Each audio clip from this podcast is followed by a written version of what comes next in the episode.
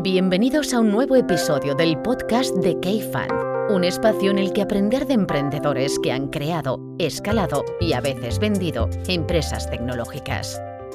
El episodio de esta semana lo patrocina Factorial, el software de recursos humanos que hace el trabajo pesado por ti. Comienza a gestionar tu empresa con reportes avanzados, nóminas, un gestor de vacaciones, control horario y mucho más. Factorial, la asesoría laboral del siglo XXI.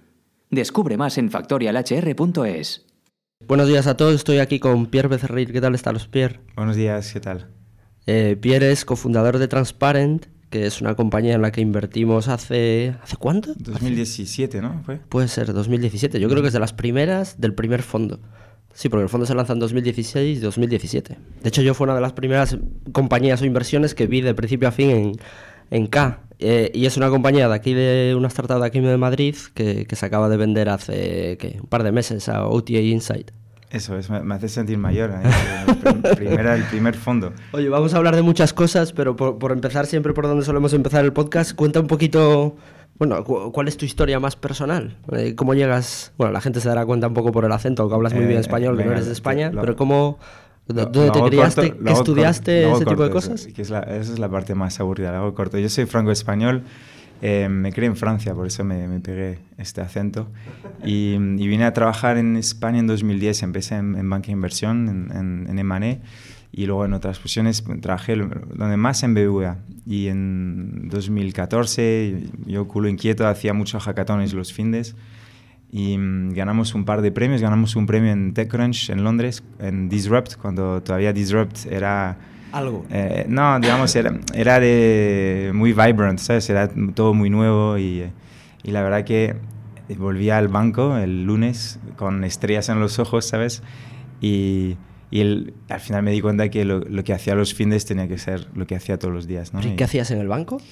Eh, al final estaba en, en ECM, que hacemos como introducción a bolsa. Hicimos la introducción a bolsa de AENA, por ejemplo, que es súper interesante y yo estaba siempre buscando, oye, cómo podemos optimizar, eh, automatizar cosas y, y al final era un poco, digamos, nada, al final, céntrate en tu Excel. Tienes, ten- eso es lo que hay que hacer, ¿sabes? Y, y, bueno, mi, mi culo inquieto al final debía encontrarle una, una salida a mi, a mi energía y mis ganas de, de, de hacer cosas nuevas, ¿no? Entonces ahí en 2015 creo lo, lo dejamos con unos amigos con los que hacía todos esos hackatones, íbamos, eh, viajamos los findes a buscar los mejores hackatones y demás. Y fue, fue un mini aprendizaje al final, porque eh, yo creo que aprendes mucho de producto haciendo MVPs en un fin de o en una semana o cosas así. Porque tú no eres una persona, o sea, de, de- de formación técnica. No, correcto. Ah. Pero bueno, yo creo que ahora ya me, me considero un poquito, aunque no programo yo, pero vamos, que me he pegado suficientemente. No code person. Exacto, exacto. Pero bueno, y eso es, al final nada, em- em, le, em, le dimos la vuelta así y empezamos en 2015 y, y empezamos a, con una aceleradora en, en Lisboa. Entonces, la típica historia, vendimos los muebles, dejamos todo atrás y pues con todo el dinero que habíamos podido ahorrar y, y acumular que hasta ahí, pues em- invertimos en nuestro primer proyecto y nos fuimos a Lisboa a ponernos full time con eso. Y ahí empezó la, la aventura. ¿Y, y os pusisteis full time con qué exactamente? ¿Con qué tipo A de ver, el, producto? el- la, prim- el primer, a ver, la primera fase, o la primera iteración era un B2C en travel. Hacíamos paquetes de vuelo y alquiler vacacional. Eh, La idea era decir, oye, Last Minute y todas estas plataformas han quedado un poco desactualizadas. Tú no vas a pillarte un package para irte un fin de con Last Minutes, pero em, sino que vas a querer un Airbnb, un, lo- y un, un vuelo low cost, vas a querer salir el viernes por la tarde, volver el domingo por la tarde. Y mm, intentamos hacer un producto que, que tenía más fit con lo que nosotros usamos como viajeros, ¿no? Y tenía algún feature cool, en plan, si, si, si tú salías de otra ciudad que otro amigo o otra amiga, eh, pues podías poner dos eh, o tres o cuatro eh, de, mm, ciudades de origen y te machamos los mejores destinos potenciales. Bueno, tenías features un poco más adaptadas a, al viaje moderno. Era una idea muy, muy, muy verde, eh, ¿sabes? Mm, eh, veníamos ahí como turistas en el ecosistema Ya. travel, no teníamos ni idea. Y, y nada, al final poco a poco nos hicimos más residente, eh, pasamos de ser turistas a, digamos, residentes y empezamos a entender bien eh, las oportunidades y hicimos un pivot. Pero en Pero, este y- camino vamos... Y una pregunta, Pierre, ¿por qué estabais haciendo productos de travel? Eh, de, de, un hackathon. o sea, Ah, nos vale, salió vale, bien, viene- ganamos premio y, y la verdad hubo mucho, mucho feedback positivo de empresas grandes. Me Mm. vino a hablar Sa- Saber, me vino a hablar eh, varias empresas grandes, hablé con BlaBlaCar y más. Y, mm, y al final dijimos, "Ay, ahí tenemos algo, la industria nos parece divertida y... ¿Por qué no? Pero vamos, podía haber sido yogur- Vale, vale, vale, yogures no o es- cualquier otra industria. ¿Y eso cómo evolucionó, esa idea? Pues eh, la llevamos a, a varias aceleradoras. Nosotros creo, me- al principio me hice muy experto en, en- en buscar, buscar eh, Programas de pro- aceleración. programas, pero al final eh, estábamos bootstrap, no teníamos ni un duro, ¿no? Y encontramos programas que nos hostearon y nos ayudaron mucho, ¿no? Y al final, y también fue lo bonito de la experiencia al principio que nos permitió crear network, conocer a gente y ahora de esas aceleradoras pues cuento mis mejores amigos y, y empleados actuales y mucha gente que nos han inspirado y ayudado, ¿no? Y eso fue muy bonito. Entonces estuvimos en Lisboa, en Berlín, estuvimos en, En Puerto en Rico. Chile, en ¿O eso Puerto Rico, en Donostia, vamos, hicimos, y vimos un poco de todo, de aceleradoras corporate, privadas, eh, públicas, vimos un poco de todo y, y de cada una aprendimos un huevo. O sea, esto fue súper interesante. ¿Y esto cómo evoluciona hasta llegar a Transparent? Pues en, ¿cuándo fue? En 2017, al principio de 2017, conocía, bueno, gracias a, a este network que habíamos empezado a creer, conocía a Drew y Steve Patterson, que, son, que fueron mis socios después, que estaban empezando eh, a mirar otro modelo de negocio que era más centrado en, en vender datos, ¿no? vender eh, inteligencia de mercado sobre el mercado alquiler vacacional, que es un mercado gigante que no paraba de crecer con Airbnb. Y- Drew, que es una persona que, o sea, que Claro, un Drew- veterano de la industria de travel. Exacto, Drew era un veterano que tenía varios exits, entonces claro, cuando me contacta para pedirme consejos de cómo montar eso, eh, pues me atrae mucha la atención y nos, nos sentamos juntos. Yo tenía ya un activo que era eh, mi base de datos que usábamos en B2C, eh, muy equivocadamente.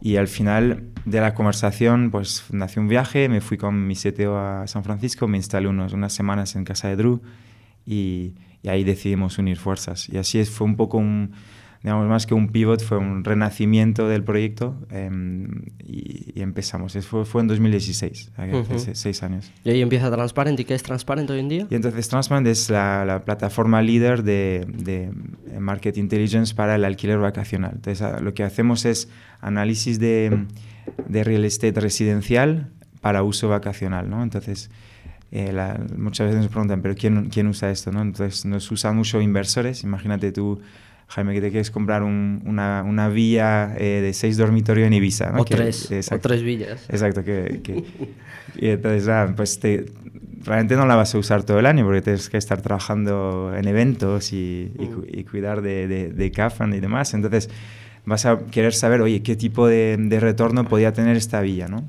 Si la alquilabas a turistas. Y no hay, un, no hay, digamos, un índice de referencia, o no había hasta que haya transparentes. No- te ayudamos a ver, oye, mira, en cada mes del año ese podía ser el, el, el revenue que podías generar, que te permitirá entonces pagar tu hipoteca o eh, incluso sacarle un retorno adicional. ¿no? Hay un arbitraje entre el alquiler tradicional a largo plazo, aquí por ejemplo en Madrid, un, yo qué sé, de dos dormitorios, pues 1.500 euros, Mm. Y un alquiler vacacional que a lo mejor pues puedes sacarle 4 o 4.500 euros. ¿no? Pero este arbitraje no es el mismo en todos los lugares y hay que medirlo bien. Entonces ayudamos a eso y luego a, a operar, ¿no? a decidir qué precio poner. eh, cuando hay un evento, ahora hubo la Champions en París, pues si no priceas bien, dejas muchísimo dinero en la mesa, que al final del año eh, una casa que puede generar 60.000 a lo mejor te genera 40.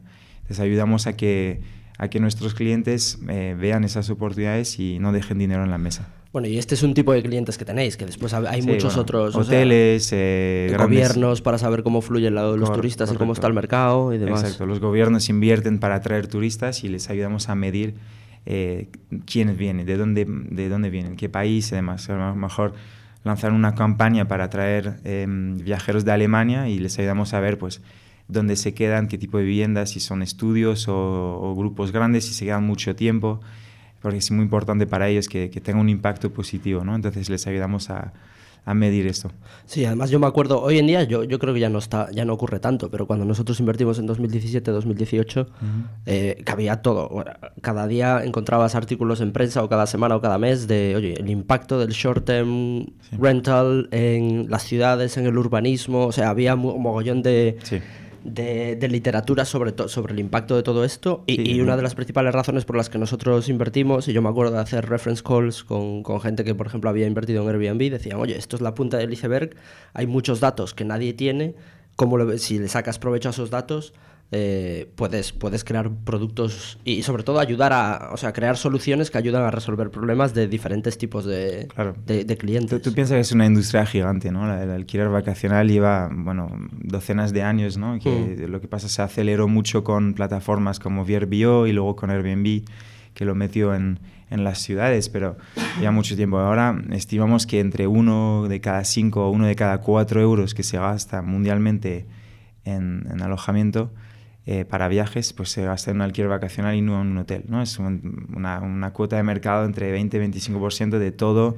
el sector hospitality y no para de crecer. Entonces, es muchísimo volumen, pero muy fragmentado. Y nosotros ayudamos a tener un poco de visibilidad a estos millones de, de hosts y sobre todo pues docenas de miles de, de empresas profesionales que se dedican a esto.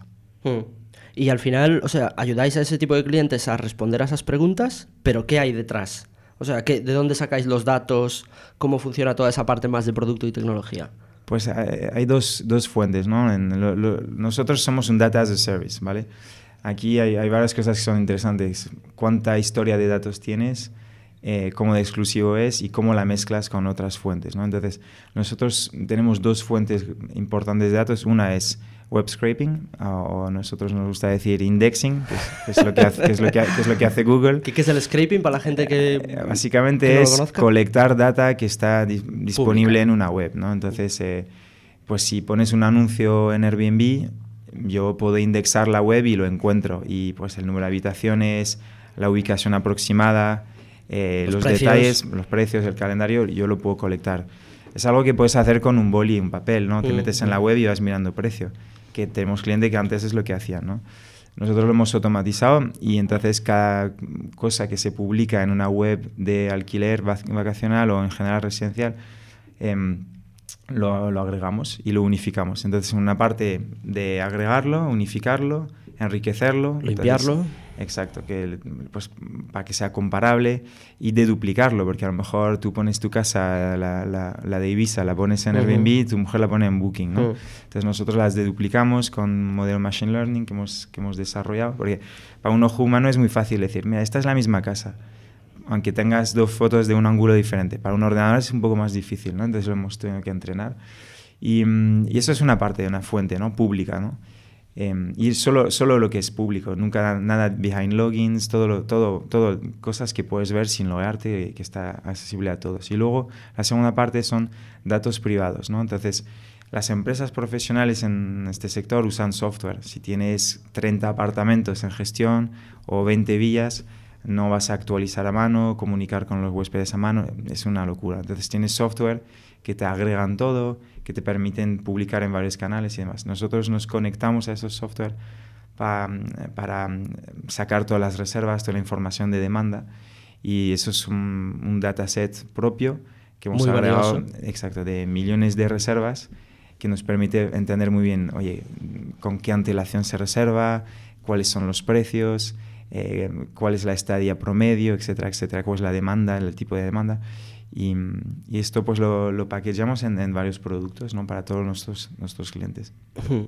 Y, y, de hecho, o sea, con toda la parte de scraping, porque hemos visto otros negocios, siempre hay un poco una, unas dinámicas de ratón y gato. O sea, de vosotros scrapeáis, hay algunos negocios que no le interesa que le scrapees la web, entonces ponen trabas para el scraping, tenéis que arreglar el scraper. Eso, e, eso ha ocurrido. Sí, yo, yo creo que aquí tenemos una ventaja, es que nosotros trabajamos para la industria. O sea, si hago bien mi trabajo, todo el mundo va a ganar más, ¿no? Porque va a ganar más el host y va a ganar más la plataforma, vamos a ganar todos, ¿no? Entonces, desde el día uno mm, fuimos muy de la mano del ecosistema, conocimos a todo el mundo, intentamos que fueran clientes también y que un poco nos apoyáramos en nuestra, No fue fácil, pero eh, al final creo que esa es una ventaja, que no, no trabajamos contra el sector, ¿no? No, y en ese sentido yo tengo que decir, y yo creo que lo picheabais así, debe de estar en la tesis de inversión que hicimos al, al principio, en el documento. Yo me acuerdo que picheabais todo esto como, creo que decías tú algo así, como la Suiza, o sea, como Sí, el, el Suiza. rol de la Suiza de los, de los datos sobre short-term rental, porque había y existen otros players que eran un poco más beligerantes, y de hecho los artículos que siempre atacaban el sector del alquiler vacacional siempre eran pues fuentes de datos de tal empresa o tal otra. eh, y que tenía un rol un poco más destructivo, por decirlo, correcto. por decirlo así. Sí, nosotros eh, aquí intentamos ser un poco neutro y solucionar problemas. Al final, si tú le solucionas un problema, eh, no te van a poner tanta barrera, ¿no? Y luego lo importante con el scrapping, pues en general, si vas a conectar datos que sean públicos y que no tengan derechos de autor, ¿sabes? Eso es lo básico. Si, si, si vas a colectar algo detrás de login, mal porque estás aceptando colaborar con la plataforma, los términos y condiciones, eh, y eso no lo puedes hacer. Y si tiene derechos de autor, pues no, tampoco. Por ejemplo, alguna vez fotos, cosas así pueden tener derecho de autor. Entonces aquí hay que tener cuidado y, y verlo bien. Y de hecho está la sentencia esta de LinkedIn en Estados Unidos que, que incluso protege detrás del login. O, No, o- a ver, LinkedIn va, hubo muchas vueltas. Al Sí. final ellos decían que, si resumo, si me acuerdo bien, que los currículum pues tenían eh, eran derechos de autor, o sea, tenían Ah, IP, los IP usuarios, ¿no? rights. Cuando uno puede decir, bueno, pues no, un- el, el perfil, digamos, es propiedad de la persona que lo tiene y si, si se lo pone de forma pública, digamos que, digamos que se podía colectar de forma automatizada, ¿no? Y creo que ahora, de hecho, está autorizado, ¿no? Em, lo- aquí, hay, aquí hay muchas vueltas. Lo importante es mirar bien, eh, mirar bien que no, no, no infringes ninguna ley Hmm. eh, local. ¿Y qué tal lo de crear productos encima de datos? Porque antes no lo hemos dicho, pero o sea, teníais o tenéis clientes enterprise, SaaS pequeños, o sea, SMBs, mid-market, bancos, o sea, de muy diferente tipo y sobre todo teníais mecanismos de distribución o tenéis muy diferentes, o sea, Sí. APIs, Excel a veces, un producto SaaS. ¿Qué tal toda esta experiencia que además aprendisteis mucho ahí de, Ah. Sí, sí, de sí. cómo funcionan las empresas basadas en datos? A, a ver, eh, nosotros empezamos muy enterprise, con clientes muy grandes y cuentas grandes, y ahí pues es todo data feed, ¿no? Data en crudo, eh, como si fuera oil, ¿sabes? Vas vendiendo... em, vas vendiendo la data y ellos lo integran en sus servicios, en sus, en sus modelos y, y demás. Y luego poco a poco productizamos. Metimos frontend, metimos dashboard y, y aprendimos mucho aquí. Nos permitió bajar un poco y mm, de, de tener clientes que pagan cientos de miles a tener clientes que pueden pues, pagar a lo mejor eh, pocos cientos al mes. ¿no? Y, mm, y eso fue que nos- eso fue porque per- extraímos nosotros el valor de los datos para nuestros clientes pequeños ¿no? a, a los clientes más pequeños al final no tienen un data analyst y, y alguien para meterte un BI encima y trabajarlo tienes que hacer eso para ellos y hay que sacarle el jugo de la data incluso cuando más accionable mejor sabes es decir, si le dices, mira, aquí tu, pre- tu precio está mal por esta razón, porque he visto que todos tus competidores están ahí, eh, o porque estás por debajo, por Mm, encima, mm. ahí les saca valor inmediatamente y aparte es mucho más fácil explicarle, mira, si te ayudo a hacer dos decisiones buenas al mes, ya pagas por la plataforma. Y, mm, y ahí, ahí es cuando empezamos a bajar un poco el, el precio y poder escalar por ahí. Mm. ¿Y, y cómo ha evolucionado la compañía? Eh, ¿Empezasteis con todo esto? ¿Cuántos llegasteis a ser? ¿Cuántos sois? Ahora ¿Llegasteis a somos un poco más de 40 y, mm, y yo creo que si- siempre hemos intentado ser muy eficiente. ¿no? Te, te acordarás, eh, no levantamos demasiado tampoco. y, ¿Cuánto fue en mm, total? ¿Un par de kilos? eh, ¿Tres? Fueron do- casi 3, sí, Sí, algo 2,8 o algo así. Entonces, comparado con otras empresas, no, no, no levantamos tanto Otros competidores eh, incluso. otros competidores y, y por el nivel, el, el crecimiento que teníamos, digamos, y la, la- la cantidad de cash que quemábamos, creo que fuimos súper razonables siempre, ¿no? Y, mm, y no, eso nos lleva un- a entrar en, en la fase de la pandemia, que obviamente nos afectó muchísimo, porque eh, no estamos en primera fila, pero nuestros clientes sí sufrían un montón. Entonces nos hizo sufrir también.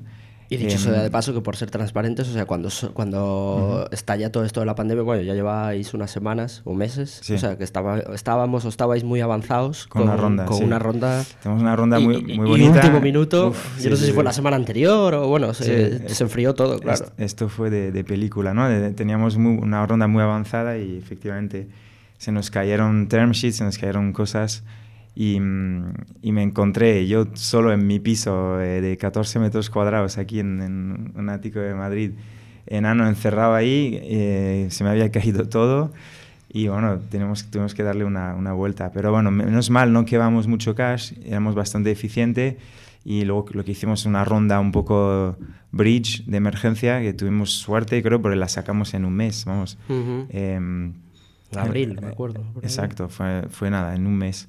Y eso nos dio aire, nos dio, digamos, un poco de, de seguridad porque no sabemos cuánto iba a durar esto, nadie sabía. Entonces, claro, queríamos tener un poco de reserva, el, el equipo hizo un esfuerzo increíble. Eh, esto, la verdad, debo agradecer al equipo porque me apoyaron muchísimo y hizo que eso fuera mucho más fácil que podía haberlo sido para mí, por lo menos. Y ellos hicieron un, un esfuerzo increíble y, y llegamos a, a, terminar el año donde habíamos empezado al final. Así que mm, a nosotros pues, fue una recuperación muy rápida. Es verdad que impulsada por el mercado, ¿no? el, el verano fue increíble para muchos, sobre todo, todo destinos rurales que, y, y vacacionales no, y además eh, había nuevas dinámicas, o sea, que yo me acuerdo que esto lo veíamos con los datos de que, claro, muchas en muchos, a muchos destinos no se podía volar todavía, o sea, no te podías ir, yo que sé, a Tailandia o Correcto. algo así. Pero una de las ventajas que tenía, el, bueno, que, te, que, tiene, que tenía el alquiler vacacional es que te podías, o sea, estabas en, yo qué sé, en Galicia y te podías ir a Asturias y eso era un cliente vuestro, o sea, eran datos para vosotros que eran válidos y había muchos, muchos viajes intrapaís. Exacto, o sea, si si querías alquilar algo en Conil de la Frontera, por ejemplo, claro, claro, un ejemplo claro. en julio de 2020 era complicado, ¿no? Porque claro, se asaltaron todos los destinos eh, más vacacional eh, doméstico, ¿no? Y bueno, nos ayudó a, recu a, recuperar. De hecho, no somos los únicos. Airbnb salió a bolsa el año de la pandemia, que mm. es bastante mm. increíble cuando lo piensas, que una empresa de travel salga, salga a bolsa en, en, este contexto. Y sal salieron muy bien, además.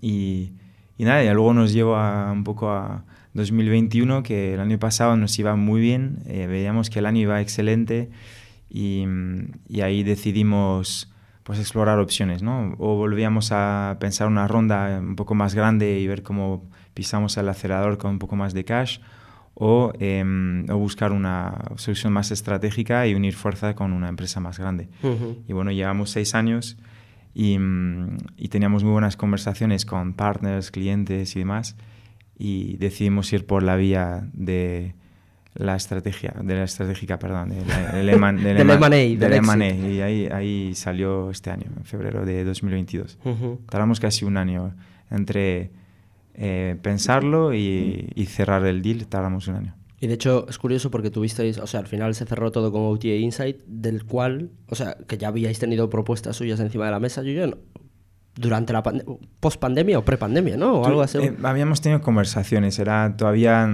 tangible, pero vamos, sí. había, había habido apetito porque el fit era perfecto, nos conocíamos bien eh, de la industria, ¿no? Habíamos coincidido en muchos eventos, nos llevábamos bastante bien y el fit era clarísimo, ¿no? Ellos para los que no los conocen, son la empresa líder de datos para hoteles, ¿no? Y claro, poder ofrecer datos de todo el espectro, si quieres, de tipo de alojamiento, tiene mucho valor porque a los hoteles les interesa tener datos de alquiler vacacional y a los alquiler vacacional entender qué pasa en el mundo hotelero también. Entonces, tener este, esta oferta conjunta es muy único, no existía y creo que el fit era, era clarísimo. Y ahí fue. Y, y, y, ¿Cómo viviste tú el proceso? Bueno, por, por, empezar desde otro punto. O sea, nosotros, por ejemplo, que hemos vivido varios procesos de Money y eh, muchas veces, pues oye, tienes el apoyo de una boutique. Eh, sobre todo, incluso en determinadas circunstancias, no solo para que cierre un proceso, sino para que te abra el proceso, de que toque puertas uh -huh. en la industria para de, de, posibles compradores. Una de las cosas, y que yo creo que tú hiciste muy bien, y bueno, ahí con el apoyo del resto de Steve, Drew y, y Neil, o sea, que tú y, vosotros conocíais muy, muy, muy bien el mercado. Y de hecho teníais relaciones previas existentes, a veces comerciales y a veces no comerciales, con muchos players de la industria. Y yo me acuerdo que a nivel de consejo de, del board, cuando, cuando tomamos esta decisión de salir a, explorar el M&A y el exit, o sea, teníais ya muy claro y teníais un Excel muy clarito de todas las puertas que teníais que tocar y no necesitabais la ayuda de la boutique de Money porque eran contactos en la industria que ya teníais de mucho antes. Que, yo creo que esto, o sea, hay, muchos fundadores que probablemente no los están escuchando y siempre está la, la, duda esta de, oye, pero voy a hablar con mis competidores o con mis posibles partners o no, o lo dejo para después. Y vosotros empezasteis un proceso donde todas esas puertas ya las teníais y ya sabíais a quién tocar. Sí, hay, hay varios puntos aquí. Eh, el primero es que eh, vender creo que es la cosa más difícil que he hecho en mi vida. Vender la empresa, ¿no? ¿En qué sentido? Eh, ¿Difícil? Eh, es decir, emprender y montar la empresa fue relativamente más sencillo que venderlo. No, no, al final tienes muchas maneras de montarla, ¿no? Sí. Pues acelerar mucho, pisar el freno, levantar, levantar ronda en equity, en deuda, eh, hay muchas buscar ayudas eh, para montar, bueno, hay muchas maneras de montar el negocio. Vender no es, no es tan diverso, es muy binario, ¿no? Tienes que encontrar una empresa que se enamore de ti, o un mm. equipo, o un inversor que se enamore de, ti, de tu equipo, y que decida realizar la unión. Entonces, creo que no nos damos cuenta cuando empiezas a emprender lo difícil que es vender luego, ¿no? Entonces, algo que creo que eh, tuvimos suerte de hacer bien es Em, crear relación con potenciales compradores muy temprano. ¿no? Lanzamos líneas, ¿no? si imaginas la, eh, sales a, pescar, eh, lanzamos muchas líneas y, poco a poco íbamos sacando, sacando cosas. Y al final tuvimos suerte aquí que, que con muchos teníamos relación comercial o partnership. Eh, muchas veces pueden ser partnership muy tontos, pero por ejemplo, marketing. Un partnership marketing no cuesta nada. Yo te diría si quieres vender un día o tienes una empresa que te interesa, puede hacer un exit, proponerles hacer eh, content juntos, por ejemplo, porque es una vía muy fácil de, de empezar a, crear relación, ¿no? Y yo qué sé, hacer un blog post conjunto, hacer un survey o lo que sea, ¿no? Y entonces habíamos hecho este trabajo mucho antes y teníamos mucha relación, mucho, mucho partnership, habíamos hablado con muchas y cuando decidimos, teníamos ya un Excel con 40 empresas, tanto estratégicos, algunos financieros, que nos habían contactado de antes, que ya nos conocían un poco por encima. Entonces muchas veces cuando hablo con amigos les da miedo hablar con, con alguno. Dicen, no, pero ese es mm. mi competidor o este me podía copiar. O... Al final el coste de, de esconderte es bastante más alto que el, que, ¿sabes? que el beneficio que vas a tener luego de, de, de tener esa relación muy temprano.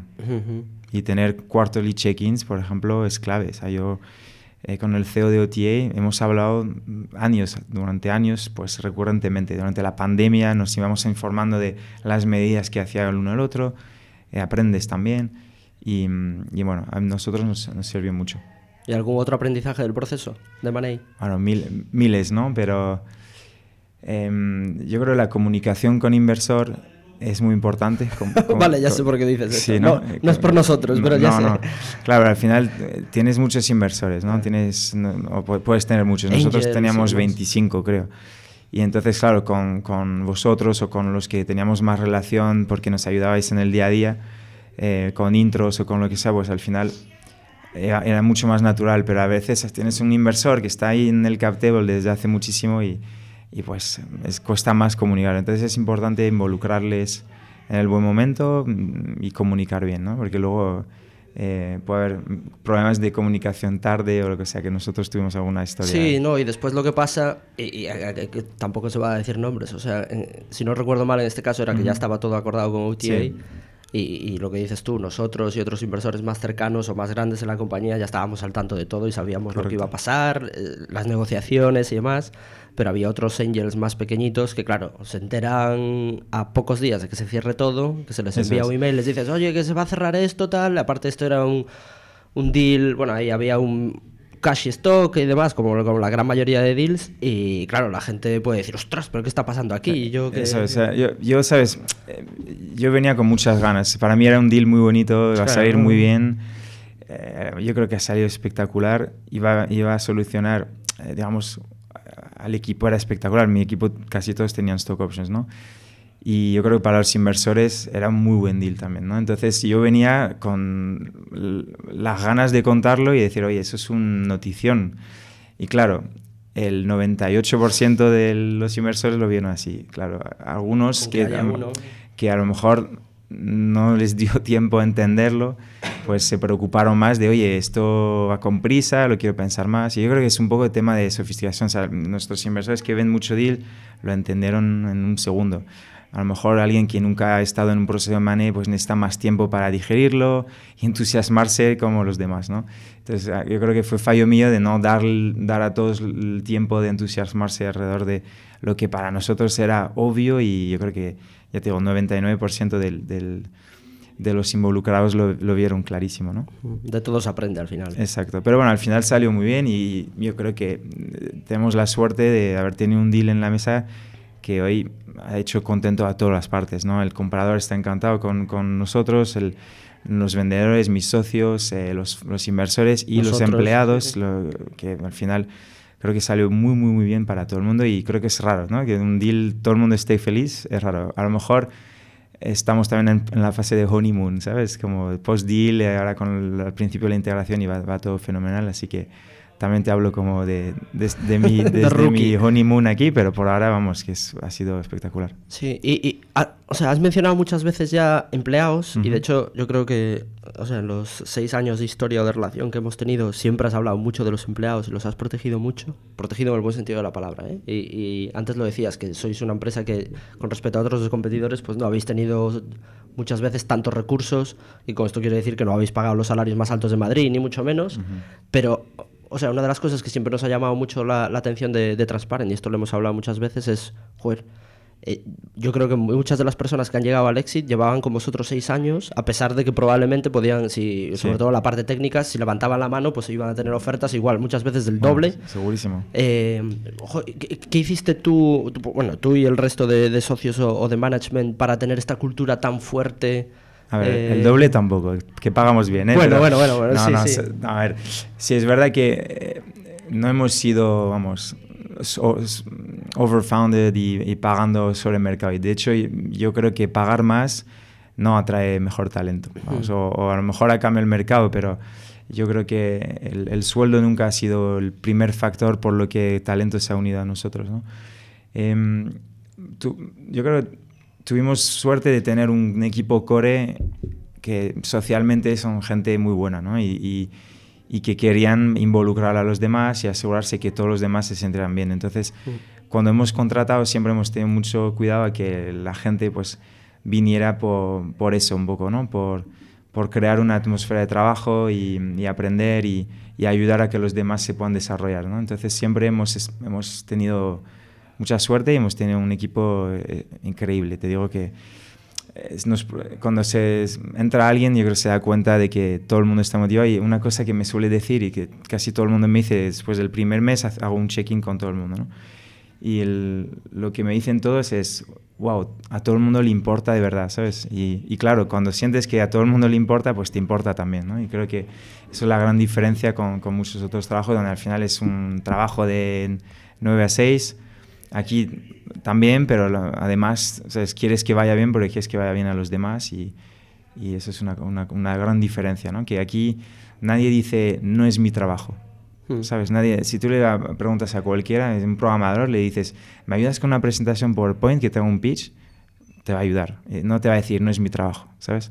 Y creo que eso es bastante clave, que es tener esa cultura de, de entre ayudarse y de, de elevar los que entran a, a que sean mejores profesionales cada vez. Eso es muy importante. No, y, y hay otro aspecto que, que, yo creo que también es, es, muy importante, que curráis y currabais mucho, pero también os lo pasabais muy bien. Sí. O sea, que cuidabais mucho de hacer viajes por todo el mundo literalmente y cuidabais mucho a, a, a los empleados para sí. que fuese algo más que un trabajo. A ver, yo es que también es así. Muchos de nosotros pues hemos contratado de muchos países también. Entonces al final haces que hay, la gente haga mucha piña y, y claro, hemos hecho muchísimos planes y cuando miro atrás los seis años nos lo hemos pasado genial. ¿no? hemos ido a, muchos países, hemos viajado, hemos hecho planes. Eh, nada, ha, sido duro, pero también ha, ha, pagado, ha pagado mucho, digamos, eh, socialmente y culturalmente ha pagado, nos ha pagado muchísimo uh -huh. también Transparent. Oye, ¿qué tal estos primeros meses post, post deal? Estábamos hablando antes de empezar a grabar uh -huh. que estás, o sea, que tú como cabeza visible, como CEO, que estás aprendiendo mucho de, de, varias cosas. Claro, eh, a ver, nosotros pasamos de ser 40 a, a casi 400. Entonces, bueno, primero hay 400 personas que quieren hablar conmigo porque todo el mundo está súper contento en, y excited que, que, que, hemos unido fuerza, entonces pues todo el mundo quiere hacer algo, colaborar, entonces es muchísimo trabajo. Eh, pero bueno, parece que, que, estamos muy bien encaminados. Por ahora nos han dejado bastante independencia.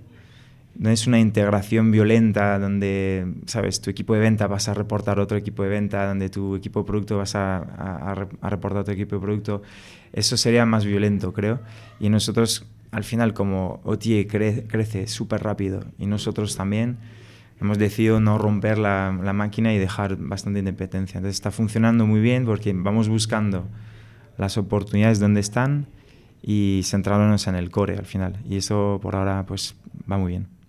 Y tú aprendiendo mucho como CEO. Ya aprendiendo un montón. Otros, ver, fíjate, Claro, ellos, viendo 400, tienen problemas de escala que yo no, aún no había visto. Entonces estoy aprendiendo en, en primera fila de un, lo que es una scale-up, ¿no? Ver de, la, la, los problemas de comunicación, de escala, de todo, de reporting, es súper interesante y, y, es un, un, fast track para mí dentro de una, dentro de una scale-up, ¿no? Me hubiera costado unos años más llegar ahí y ahora lo estoy viendo eh, mucho más rápido. Bueno, y es un aprendizaje que te va a servir para el futuro. O sea, yo que te conozco un poco, o sea, aguantarás ahí lo, probablemente bastante por lo que estás aprendiendo, pero seguro, y estoy seguro de que vas a montar algo nuevo en algún futuro y esto te va a servir mogollón para eso. Seguro, seguro. A ver, a ver, a ver si salimos a bolsa y, aprendemos cómo, cómo, darle a la, a la campana. A la campanilla. Oye, Pierre, para, para, ir terminando, hay un tema que, que, tú y yo hemos hablado muchas veces, ¿eh? y yo creo que a nosotros nos pasa en K eh, cuando hablamos con compañías y tenemos varios casos en el portfolio, que es un tema del cap table. Y con esto quiero decir, eh, antes explicabas cómo nace la compañía, eh, a nivel de cap table, pues había dos fundadores que estaban full time, dos que no estaban full time, y el cap table siempre, esto se puede decir, o sea, ser transparentes que siempre lo hemos sido, siempre ha estado un poco descompensado en el sentido del equity que podíais tener tú y Neil, que erais los que estabais full time. Y, y, yo creo que es una situación que vemos muchas veces, ya sea por cap table descompensado entre fundadores o muchas veces, pues porque oye, gente sobre todo que no tiene mucho network y no tiene mucha, mucho dinero tampoco, pues al principio hace una ronda y se diluye un huevo. Un huevo hasta el punto de que los fundadores acaban, yo qué sé, pues llega una ronda seed, no digo que fuese vuestro caso, ¿eh? pero a una ronda seed con los fundadores menos de un 50%, cosas así, porque los business angels han cogido mucho otros fondos.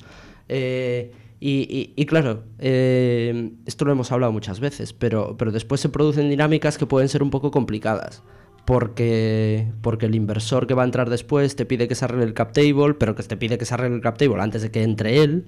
Eh, hay conversaciones que muchas veces acaban siendo un poco complicadas o duras entre los fundadores de, oye, arreglamos esto, ¿cómo lo arreglamos? Habla un poquito de, tus aprendizajes ahí, porque es una cosa que, de hecho, nosotros muchas veces cuando, cuando vemos deals y que hay esta descompensación, yo creo que hemos aprendido mucho, eh, pero al principio sí que hicimos cosas de estas de decir, oye, bueno, está descompensado, pero ya se arreglará. Pero muchas veces ese ya se arreglará, es mucho, es mucho mejor sentar las bases en ese momento de cómo se va a arreglar, porque la, cuanto más tiempo pasa, más difícil es arreglarlo. Claro. A ver, es, es difícil porque no es la misma cosa cuando empiezas, llevas seis meses, que cuando llevas seis años, ¿no? Mm. Entonces, en, en, nuestro caso empezamos muy bien y el cap table nunca fue un problema hasta que pasaron los años. Y, um, llegó un momento que dos de mis socios ya no estaban full time y cuando miramos al futuro decir, oye, si vamos a levantar una ronda grande, ¿no? Y, y vamos a estar otros cinco o seis años antes de ver un evento de liquidez significativo, ¿no? O, o como mínimo tres años, ¿no? Eh, dices, bueno, pues son tres años más, ¿no? Y claro. más, más luego lo que hay que quedarse cuando vendes, muchas veces te tienes que quedar, entonces estás plantándote seis, siete años adicionales, ¿no? Y aquí dices, pero todo está vesteado y ahora pues el compromiso de tiempo no es el mismo, ¿no? Entonces, ¿cómo, cómo rebalanceas después de, de esto? Entonces nació un poco ahí un problema que yo creo que puede pasar a cualquiera, ¿no? De, un socio pues cambia por la razón que sea de rol. Eh, de rol, o se va o tiene otra oportunidad o quiere cambiar pues se ha adaptado, que puede pasar de todo. Y aquí es más, es más, es más complicado. Entonces creo que es complicado anticipar esto, porque cómo lo pones, ¿no? Porque el vesting ya había ya pasado, cuatro años ya es, pasan rápido al final, al principio, ¿no? Entonces ahí creo que los, fondos que es, los fundadores que salen tienen que tener flexibilidad eh, para entender lo que quieren. Es decir, si quieres que la compañía siga creciendo y que haya rondas, pues tienen que dar un mecanismo para que los que se queden eh, les compensen. Y eso es una conversación relativamente fácil. Es decir, oye, eh, del valor futuro, ¿cuánto crees que te corresponde tú ya no estando full time, ¿sabes? Eh, es una conversación que es fácil y difícil a vez porque hay que cuantificarlo. ¿no? Es decir, oye, hasta hoy hemos llegado, asumimos que este es el valor y de ahí al futuro, pues cómo nos compartimos lo, el valor potencial. Y ahí es, es un poco, creo, donde, es, donde se puede complicar. Y claro, si metes de por, por encima en, inversores que dirán, oye, eh, necesitáis solucionar esto antes, eh, ahí se puede, se puede complicar. Es, entonces, desde luego que si tienes el problema día uno, olvídate, va a ir mal. Nosotros tuvimos la suerte que, que fue más digamos que, la, que no fue un problema, pero en mis socios nunca fue una conversación con ánimos ni sea con... Sí, sí, sí, simplemente era una conversación pausada de, oye, ¿cómo, cómo dividimos el valor futuro? ¿Nos podemos poner de acuerdo, no? Y, y, creo que esta conversación no tiene sentido que la tengas el mes, el mes uno, ¿sabes? Eso tiene que estar clarísimo, tiene que poner vesting. Em, y si, si hay inversores que por desgracia han cogido mucho control, creo que estos inversores tienen que entender que, que hay que hacer. Hacer esfuerzo, entonces, o un secundario o lo que sea, hay mecanismos para que, para que o, congelar el valor hasta un cierto nivel y que, y que a partir de ahí pues el valor se reparte un poco mejor, ¿no? Hmm. Pero al final ahora hay benchmark, ¿no? Sabes más o menos lo que es aceptable estar diluido a cada nivel de ronda, ¿no? Y creo que hay que intentar alinearlo, porque un día a otro habrá problemas. Sí, yo creo que también, o sea, lo decías tú un poco ahora, o sea, no es tanto o sea, yo creo que cada vez hay más conciencia por parte de los fundadores, aunque se ven casos todavía donde pues un poco hay otros que se, se, puede decir así, que se han aprovechado de ellos en ese sentido, sobre todo cuando son más novatos. Yo creo que cuando es emprendedor que ha montado varias cosas ya cuidas muchísimo. La dilución es lo más importante, sobre todo en SID, que es donde suele ser la dilución más gorda. Pero aún se dan esas situaciones de inversores, lo que decías tú, de inversores que entran al principio, que... que o sea, que, que, muchas veces yo creo que no se dan cuenta de que incluso cogiendo un 30% de la compañía le estás haciendo a ti mismo, te estás, te estás haciendo eh, estás cometiendo un error para ti mismo mayor que si le cogieses un 10%. Que puedes pensar que, oye, tienes mucho más de la compañía, pero es un problema futuro que te va a salir, que, te va a perjudicar. De hecho, nosotros en estas situaciones donde hay una dilución muy importante al principio y nos gusta muchísimo la compañía y los fundadores lo que hemos dicho es, oye, solo entramos en la compañía si antes de entrar nosotros se hace un ESOP, un plan de opciones sobre acciones o phantom shares para exclusivamente los fundadores eh, para compensarlos y eso supone pues, que los que entraron antes pues, pues se comen la dilución. Eh, pero, pero yo creo que es muy importante alinear los intereses esos al principio y darse cuenta que todas las partes, sobre todo inversores, se den cuenta también de, esa, de, esa, de, esas situaciones.